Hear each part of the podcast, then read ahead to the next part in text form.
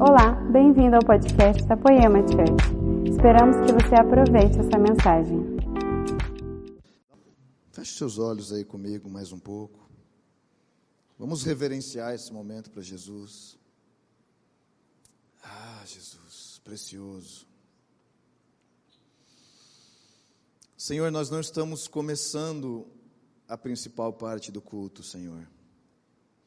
Mas nós estamos continuando a te adorar aqui nessa noite.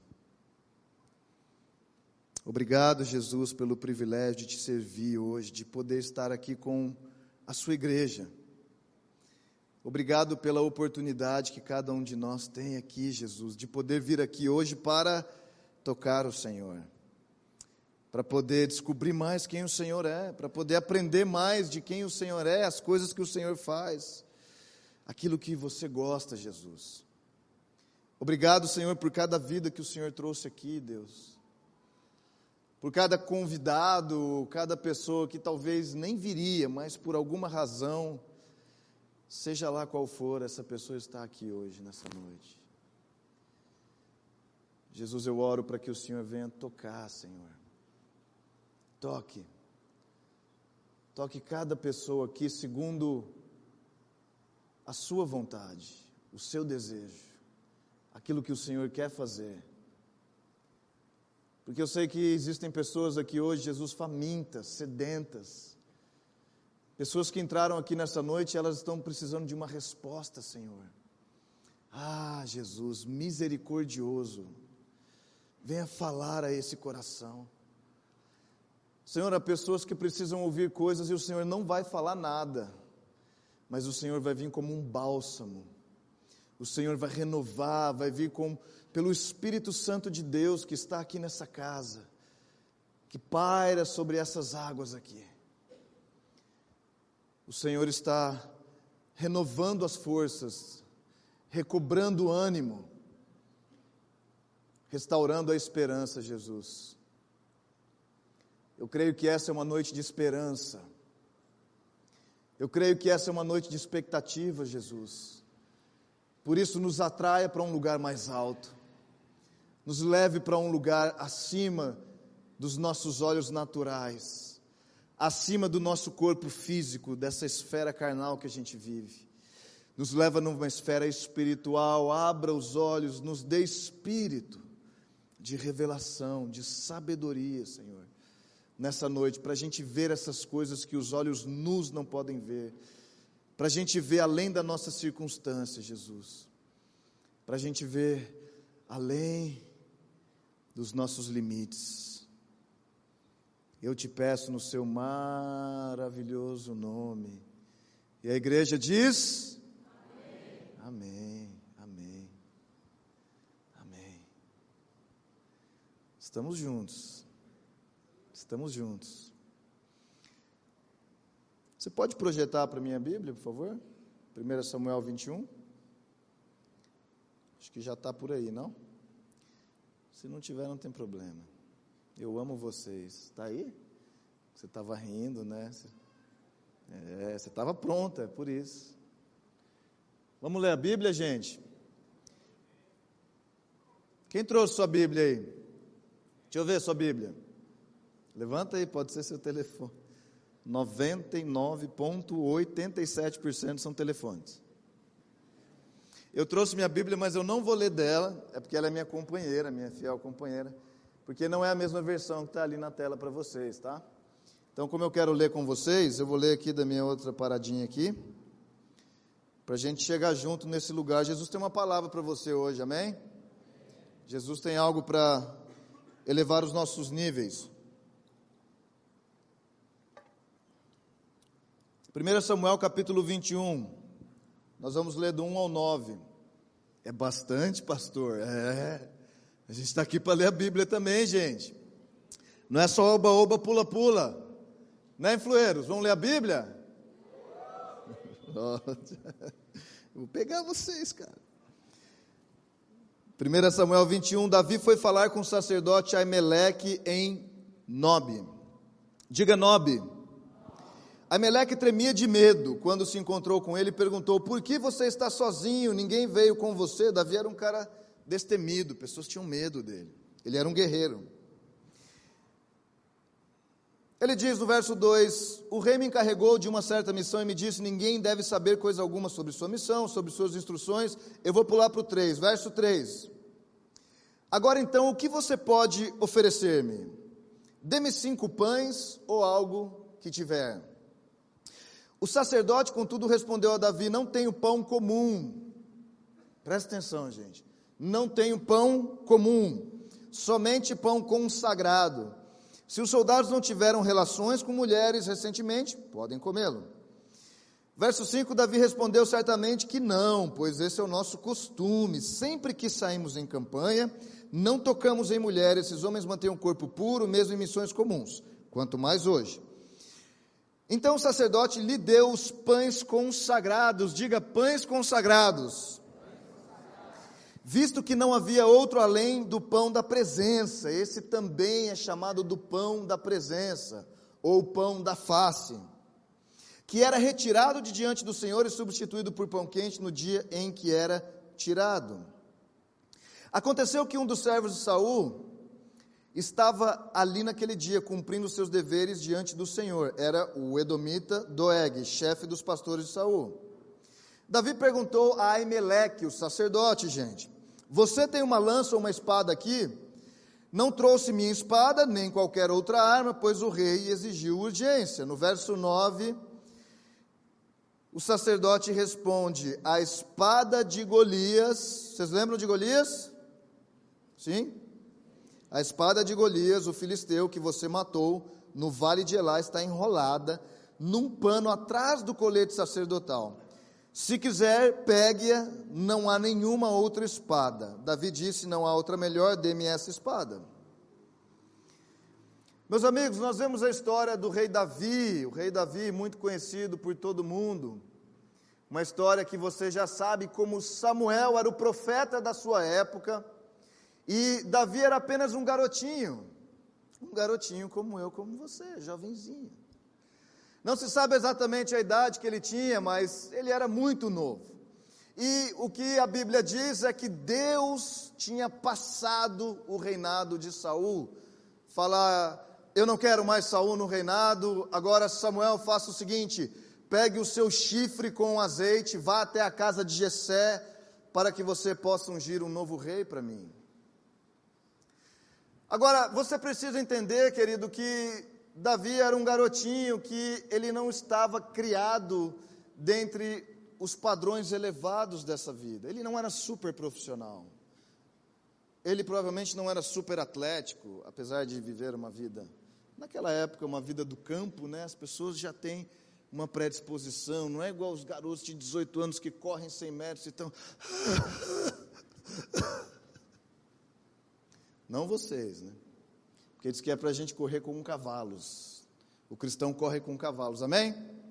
Mas o que eu estou dizendo é que Davi ele não foi criado nos padrões de um rei. Ele era um garoto do campo. Mas ele tinha um coração tão em Deus, ele tinha tanta intimidade com o Senhor, ele tinha tanto relacionamento com o Senhor, que Deus olhou para ele e falou: Hum, esse é o meu novo rei de Israel. Eu não quero um cara, eu não preciso de alguém. Eu não preciso levantar alguém cheio de habilidades, cheio de recursos e artifícios. Eu preciso de alguém que me conheça em intimidade, alguém que conheça as minhas leis, os meus estatutos, a minha voz, alguém que me deseje.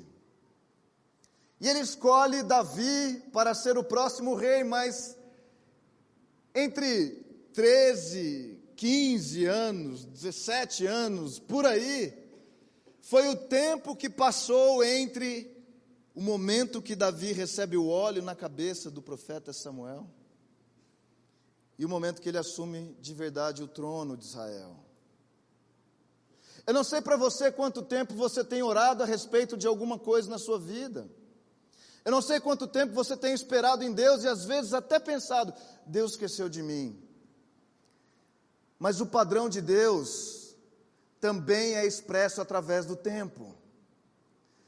Toca o seu vizinho, espera, cara, fala aí para ele. Espera. Aí você me ajuda a pregar para o seu vizinho, entendeu? Você está me ajudando, estou te agradecendo por isso. Espera, tenha paciência. Deus ele forja homens e mulheres de Deus de verdade em meio aos seus testes, em meio às provinhas. E eu quero te explicar essa noite por que, que Deus muitas vezes nos testa e nos prova. Porque para muitos parece que Deus se esqueceu, ou que Deus não faz isso, é o inimigo fazendo isso, ou que Deus aquilo. Nós temos muita justificativa para dizer porque Deus faz ou não faz. Mas a verdade é que eu tenho convicção de que Deus tem uma promessa para você. Uma promessa boa, um fim maravilhoso, um fim que você nem conseguiu planejar. Algo que você nem conseguiu escrever, mas eu quero dizer para você que entre o recebimento da promessa e o tempo do cumprimento da promessa, você precisa esperar num lugar que você acha que não se parece muito com a promessa.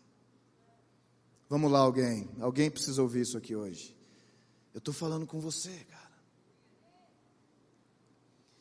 Entre o tempo que Deus te dá uma promessa, que Ele libera uma promessa sobre a sua vida e o cumprimento dessa promessa, existe um espaço de tempo chamado paciência, perseverança, fé, esperança, expectativa. É quando as coisas não acontecem do jeito que a gente quer, meu querido. Muitas vezes nós nos enganamos porque nós criamos a imagem da bênção de Deus como um hotel cinco estrelas no Caribe na Black Friday, como um carro de super luxo com um chofer dirigindo para você, cima para baixo, muitas, muito dinheiro no banco.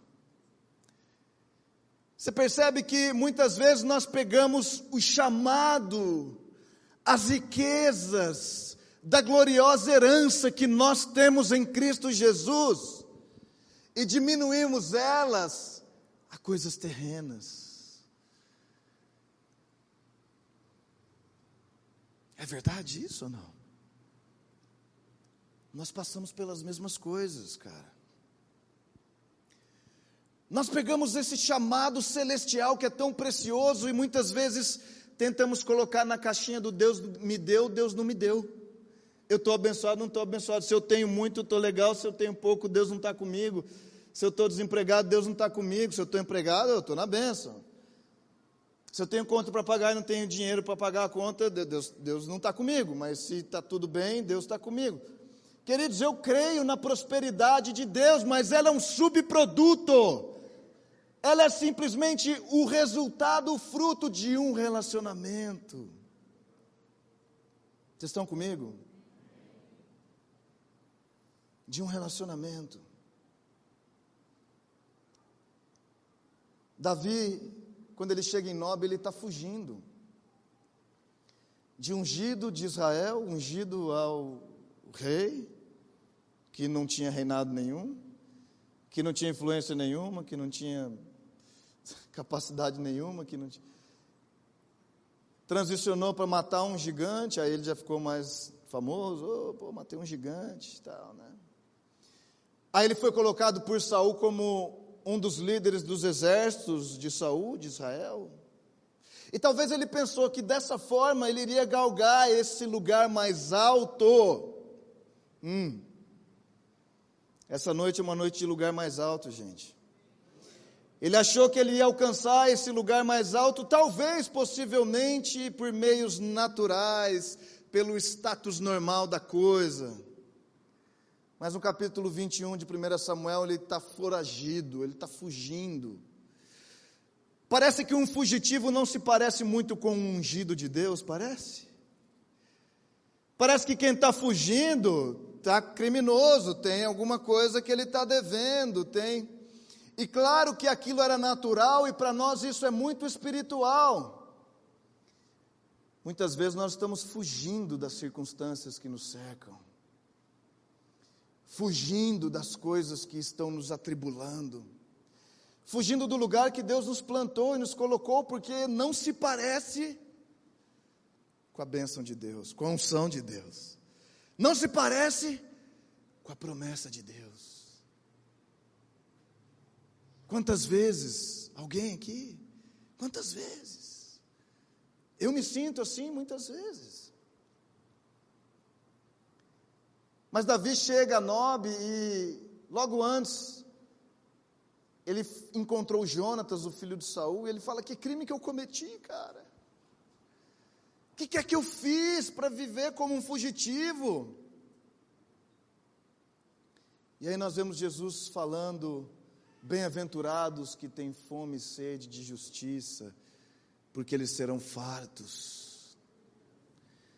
Bem-aventurados se você quer a justiça, sim.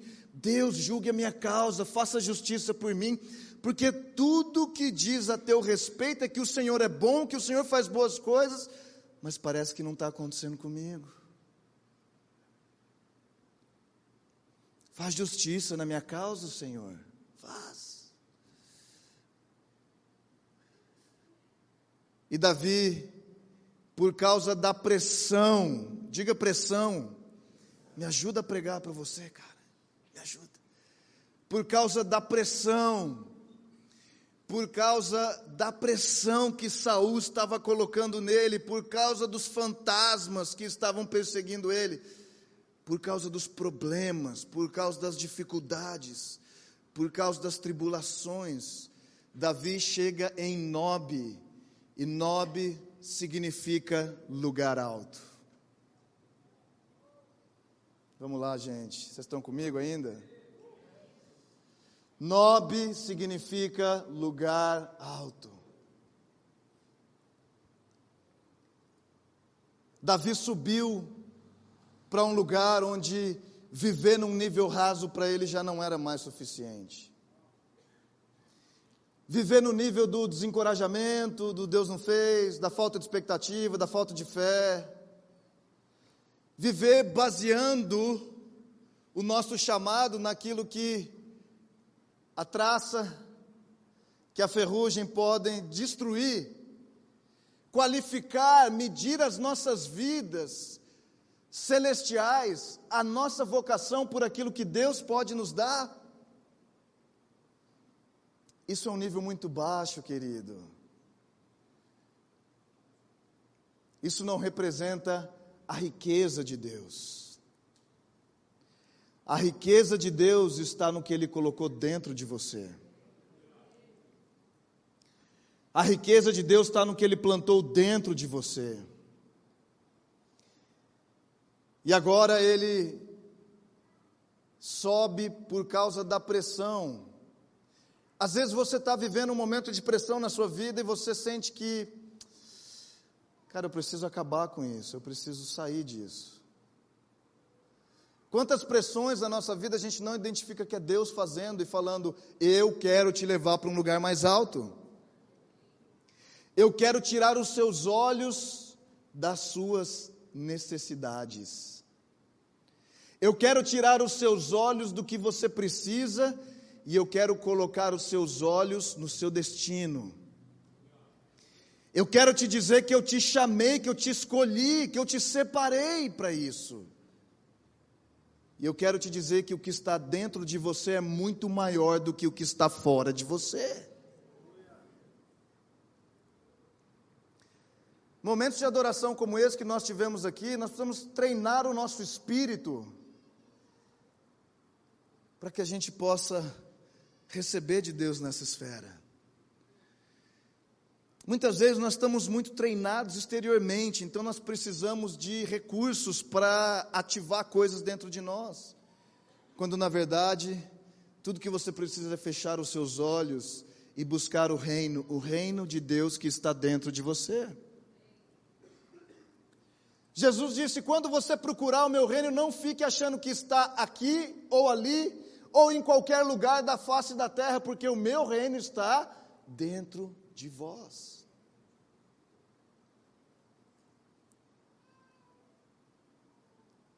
Queridos, nós precisamos subir para um lugar mais alto. nós precisamos entender que existe uma vocação, um chamado, que existe um convite para andar em níveis mais altos do que nós temos andado. A igreja tem sido maravilhosa no Brasil, provavelmente a igreja mais desenvolvida do mundo. Provavelmente. Mas nós corremos um risco de achar que nós temos tudo. Porque Jesus é ilimitado e nós não temos tudo. Há muito dele ainda que precisa ser liberado sobre as nossas vidas. E para isso, você vai começar a precisar a pensar nas coisas que são lá do alto. Paulo disse em Colossenses, no capítulo 3, ele diz: Se vocês ressuscitaram com Cristo, procurem as coisas que são do alto. Você sabe que a igreja, falando um pouco de história da igreja, talvez você vai dar um aleluia por isso, mas porque eu estou procurando seu aleluia. Eu estou procurando. Principalmente vocês aqui, ó, pastorada, líder, que não ouvi nada, não ouvi nem, nem Quero ouvir daqui, aleluia. Você já cantou muito, você não precisa, você está com a voz gasta. Mas eu quero ver o aleluia aqui desse povo. Tem um glória aqui nesse lugar? Ah, pastora Cida, obrigado pela sua voz maravilhosa, pastora Cida. A igreja do passado, ela dizia que prosperidade, que viver num nível de abundância até financeira era pecado, era ruim, não era de Deus. A nossa igreja moderna, eu digo nos tempos de hoje, na nossa geração, já entende que Deus ele quer abençoar seu povo. Eu concordo 100% que Deus quer nos abençoar. E é uma verdade restaurada na nossa vida. Quem quer ser próspero aqui? Vamos lá. Não estou falando só de finanças, porque para muitos a prosperidade está em outras coisas, óbvio. Mas a minha preocupação hoje é se a prosperidade que foi restaurada se tornou a medida. Hum. Só um aleluia. Se nós chegamos aqui no domingo hoje porque a gente precisa ganhar alguma coisa de Deus. Essa é a minha preocupação. Porque se você sair daqui e não tiver nada fora, mas se você receber uma porção poderosa dentro, se essa não se torna a sua medida. Jesus é dono do ouro da prata, ele chacoalha, e disse, ele chacoalha a terra e as riquezas podem subir para a superfície, ele não precisa de nada disso. Porque nós estamos plantando para uma vida eterna. Então tira os seus olhos de baixo. Tira os seus olhos do raso, das necessidades, das coisas que apenas precisamos e vamos começar a responder a um chamado. Vamos começar a responder a uma vocação vamos começar a responder à eternidade, um chamado que está ecoando lá da eternidade, falando: Filhos, venham a mim, venham. Porque depois que você decide subir para um lugar alto chamado Nobe, a primeira coisa que acontece lá, a primeira pessoa que você encontra é um sacerdote. E nesse caso não é Aimeleque. Isso aconteceu com Davi. Mas quando a gente sobe para Nobe, a gente encontra o sumo sacerdote e apóstolo das nossas vidas. O nome dele é Jesus Cristo. Agora, em Hebreus no capítulo 3, ele diz: Santos irmãos participantes do chamado celestial. Está vendo? A Bíblia nunca fica nos colocando num chamado terreno de que a gente tem que ficar preso às coisas da terra. Ele fala: existe um chamado celestial que influencia a terra, sim. Hum, céus na terra.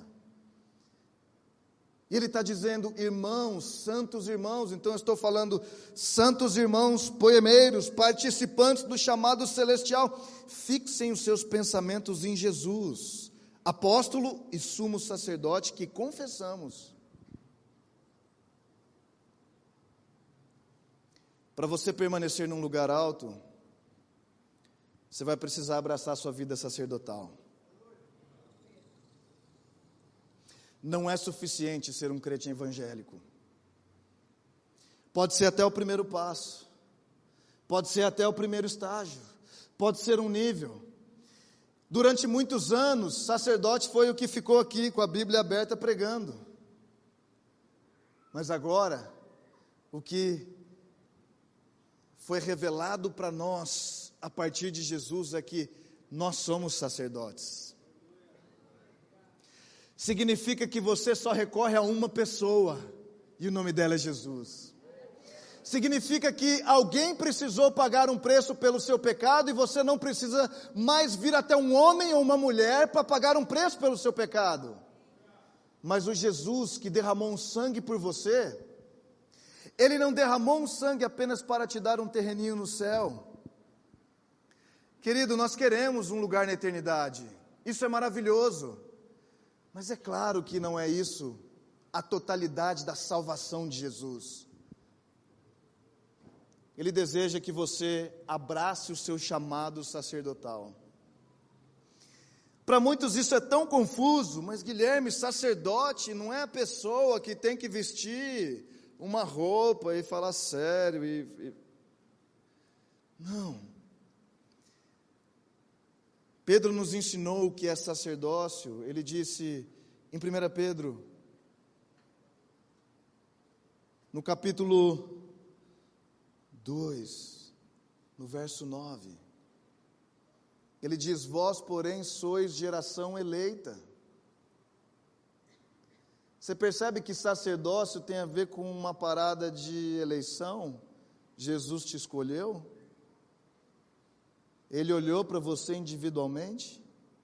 Ele achou você? Por isso você está aqui hoje.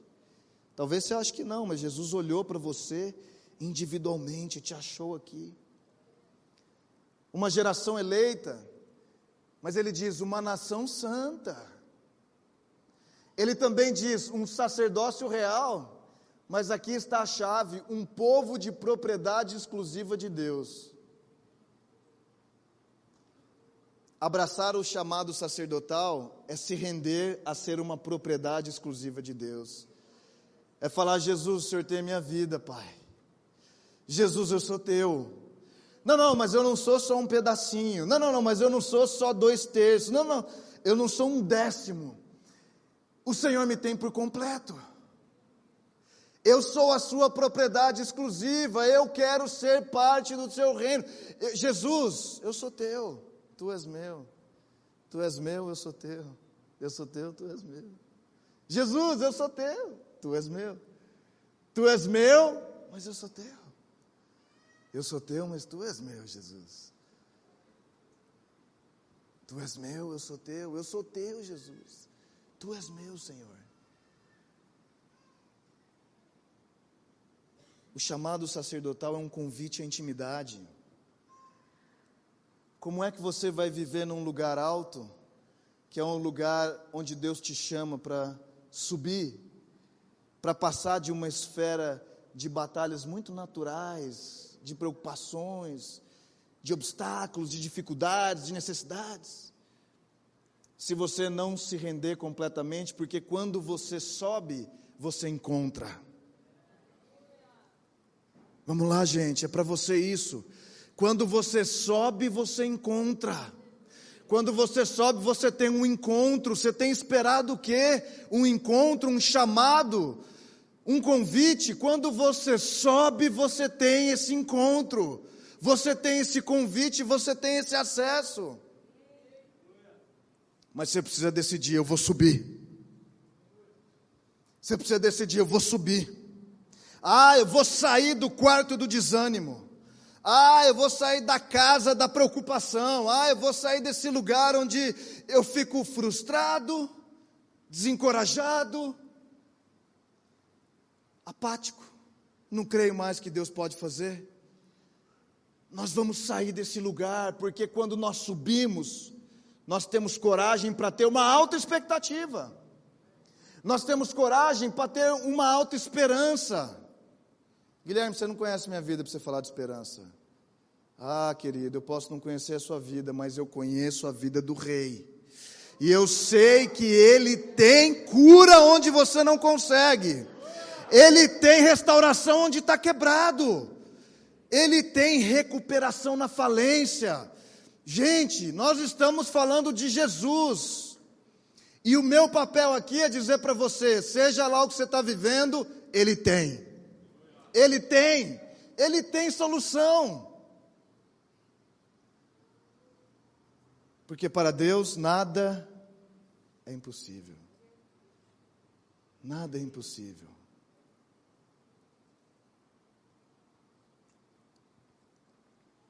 Por que, que Davi não assumiu o reinado antes?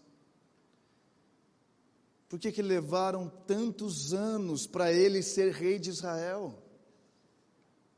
Eu quero dizer para você que ao mesmo tempo que está levando, para você assumir a sua herança dos santos.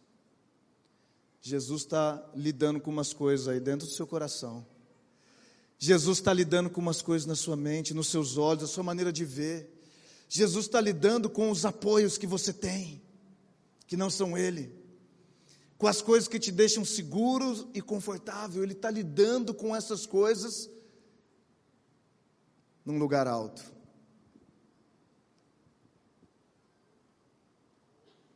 Você quer subir essa noite num lugar mais alto? A terceira coisa que acontece quando Davi toma essa decisão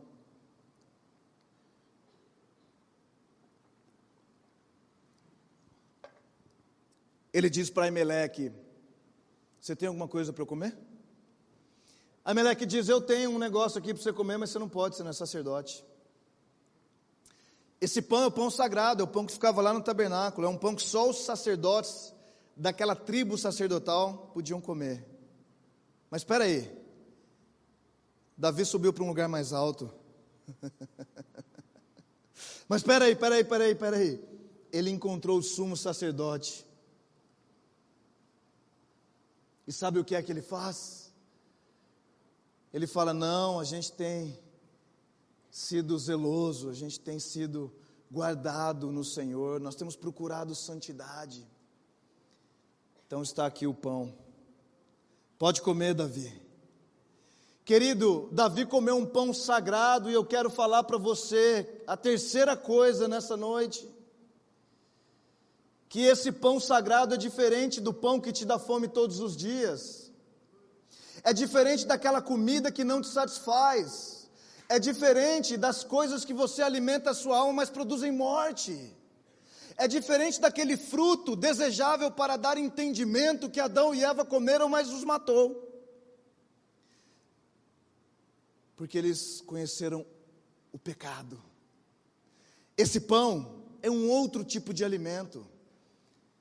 Porque aquilo com que você se alimenta determina o nível da sua saúde.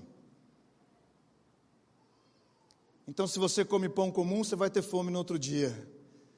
Mas existe um pão que Jesus disse: esse é o pão vivo que desceu do céu. Quem come desse pão não tem mais fome.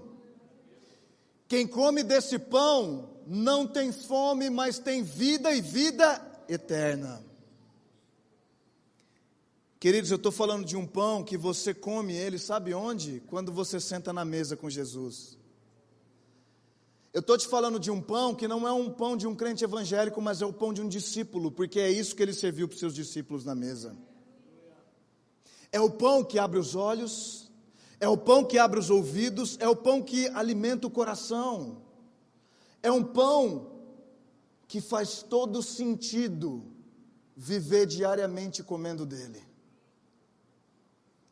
Agora a pergunta que eu estou te fazendo hoje é: que tipo de alimento tem sido o seu? Qual tem sido o seu alimento? Porque nós lemos que nós não podemos amar o mundo. 1 João 2,15: não amem o mundo. Muitas vezes nós queremos a comida do mundo, por quê? Porque ela é agradável aos olhos. Ah, eu quero aquele negócio novo que eu não tenho. Ah, eu quero aquela outra coisa aqui no Black Friday, 50%, 60%, 70%. Nossa, vai dar para comprar? Não, não deu. Então tem Cyber Monday amanhã, então amanhã, amanhã dá. Então. Queridos, eu não estou falando para você que é ruim essas coisas. Eu estou te falando o que é que te move, o que é que te motiva, o que é que te carrega. Não amem o mundo nem o que nele há. Se alguém ama o mundo, o amor do Pai não está nele, pois tudo que há no mundo, a cobiça da carne, a cobiça dos olhos e a ostentação dos bens, não provém do Pai, mas do mundo.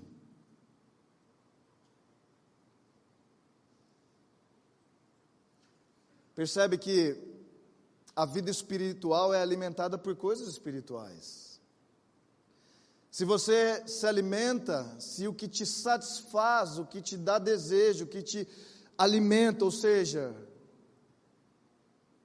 o que te deixa farto, são as coisas dessa vida, você fica enfraquecido espiritualmente. Essa não é a vida sacerdotal que Jesus tem para você, e essa não é a vida de um lugar mais alto. Agora, quando nós lemos essas coisas, o que mais parece é que é inacessível para nós aqui, que estamos aqui em Taubaté hoje, no dia 1 de dezembro de 2019. Não, Guilherme, isso é para Davi lá, né? Isso é os outros casos, apóstolos. Os...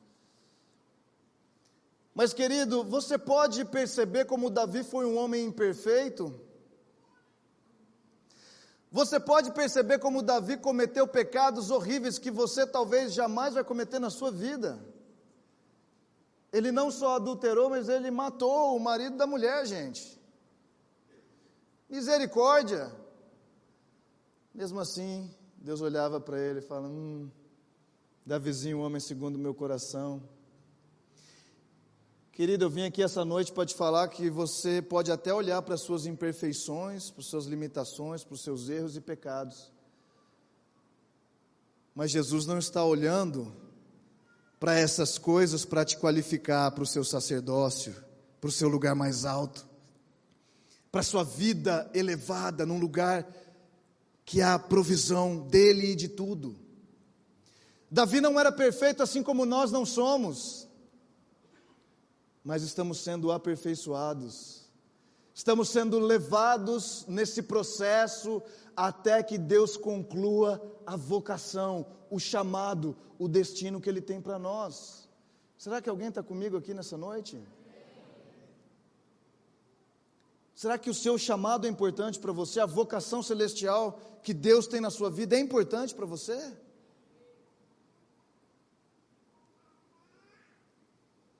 E a quarta coisa que acontece nesse encontro de Davi com Emeleque, depois que ele come desse pão, ele diz: Ok, eu estou num lugar alto, eu vou abraçar minha vida sacerdotal, eu sou um, uma pessoa exclusiva do Senhor, eu vou dar minha vida exclusivamente para o Senhor. Agora eu estou me alimentando do alimento certo, comendo pão certo, estou comendo a comida que me dá saúde, que me dá destino e propósito, mas está faltando uma coisa, está faltando uma arma. Davi disse: Eu não trouxe lança nem espada. Aimeleque, você tem alguma coisa para mim? Ele disse: Davi, eu não trouxe nada, eu não tenho nada aqui, meu amigo. Mas tem a espada de um cara chamado Golias, você lembra dele, Davi? Você lembra de Golias? Tem, tem a espada desse cara. Ele falou, sério? Né? Certo, não sei, não está escrito isso, né? Mas eu estou imaginando aqui. Você imagina também assim como eu? Sério? Nossa, cara. Imagina Davi falando, nossa, cara, que legal. A espada de Golias, man, man. Golias, segundo a história, os historiadores, eu não sei bem, tem tanta informação diferente que Diz que ele tinha 2 metros e 97 centímetros, um cara tipo eu, assim, sabe? Mais ou menos. Batia no meu ombro aqui, assim. Ó. Então a espada dele eu imagino que era bem grande. Agora, existe uma espada, um tipo de arma, com a qual você luta suas guerras, que você não está qualificado para ela quando você vive num nível baixo, num nível natural. Quando você está preocupado muito com as suas necessidades, não, você está preocupado com suprir suas necessidades. São coisas pequenas para Deus. Deus precisa de um propósito maior, Ele precisa de algo mais poderoso, Ele precisa de um desafio maior, Ele precisa de uma visão maior sua. Mas ele disse: Davi, agora então você está qualificado, tem uma espada, a de Golias, aquele gigante que você matou. E essa espada, Davi, ela está enrolada num pano atrás do colete sacerdotal. Há um tipo de espada, meu amigo, que você só recebe quando você cumpre o processo do seu sacerdócio. Quando você realmente pega uma espada que a Bíblia diz, é muito poderoso isso.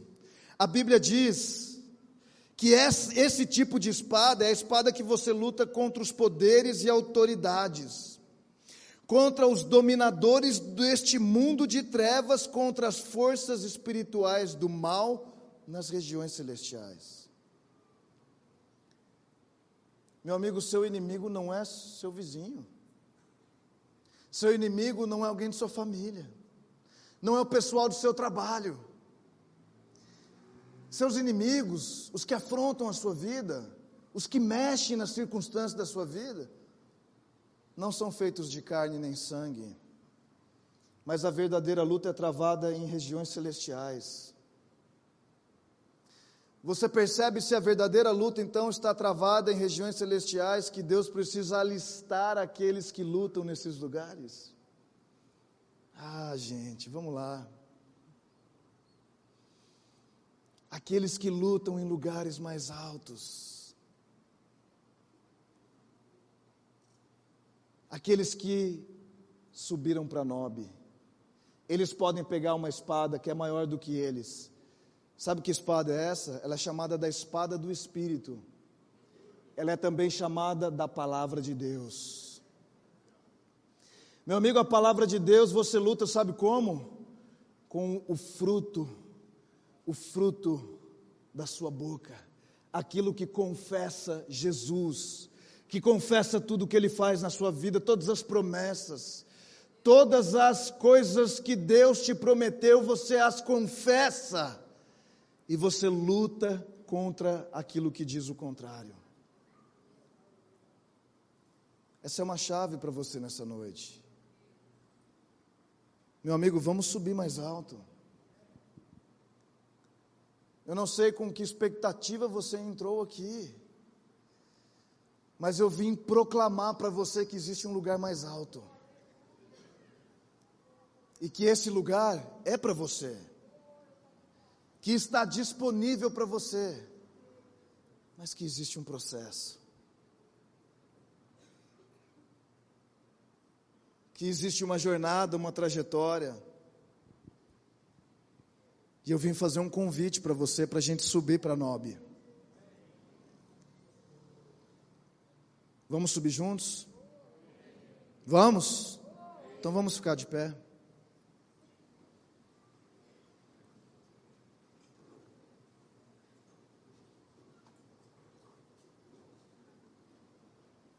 Feche seus olhos comigo. Feche seus olhos comigo.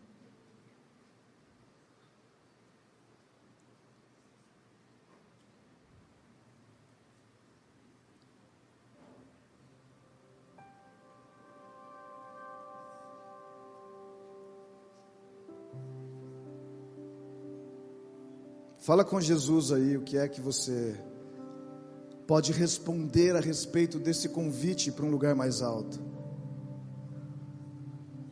Fala com Ele. É a sua voz que Ele precisa ouvir, a minha voz não vale por você. A minha voz é anunciar, a minha voz vale por mim. Mas você precisa da sua voz agora para sair desse lugar de necessidades e subir para um lugar mais alto. Hum.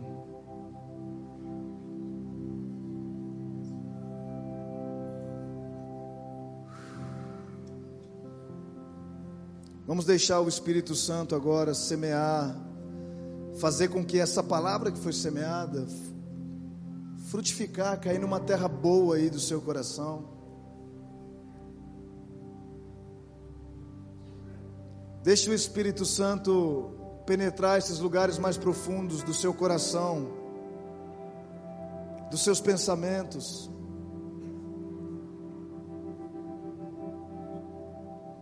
Há um Deus num lugar alto nos chamando para subir.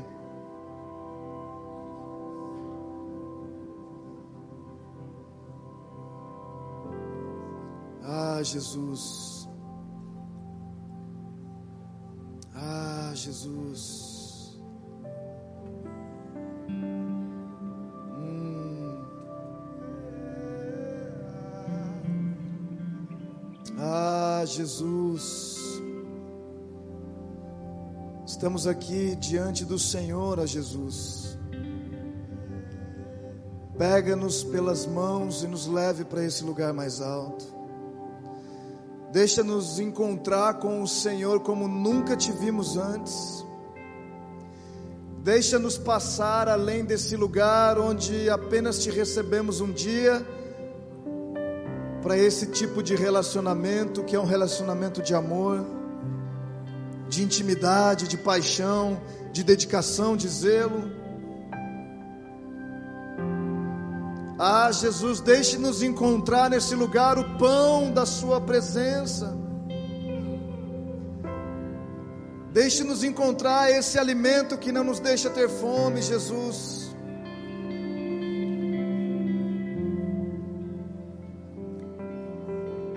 Nós viemos aqui com uma expectativa, Senhor, e talvez o Senhor está mudando agora a expectativa que cada um entrou aqui com ela.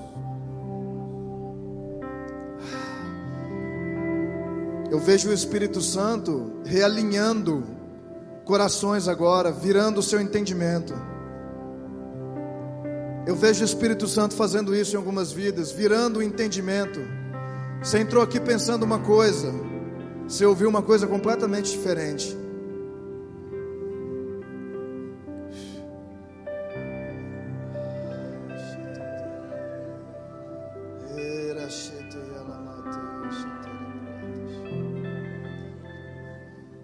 Jesus nos dê a arma certa, Pai, para lutar as batalhas no lugar certo. Nos dê a espada do Espírito, Jesus. Nos deixe manusear bem essa espada. Nos ensina a usar ela, Jesus. Para lutar as batalhas, Jesus, que nós temos no dia a dia, nas situações que tentam nos derrubar, nos afrontar.